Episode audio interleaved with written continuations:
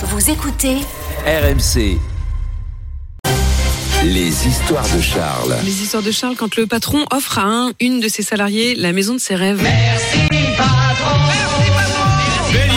et joli coup de com' hein, pour cette entreprise de transport basée dans le Rhône qui compte plus de 1000 salariés. Pour fêter les 120 ans de la boîte, le patron a fait circuler une boîte à rêves dans les 22 sites de l'entreprise en France et en Allemagne.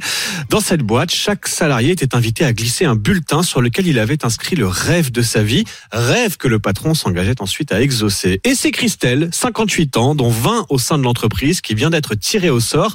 Christelle bosse au service client de l'agence de Saint-Marcel en Saône-et-Loire et sur son bulletin, elle avait tout simplement écrit devenir propriétaire d'une maison.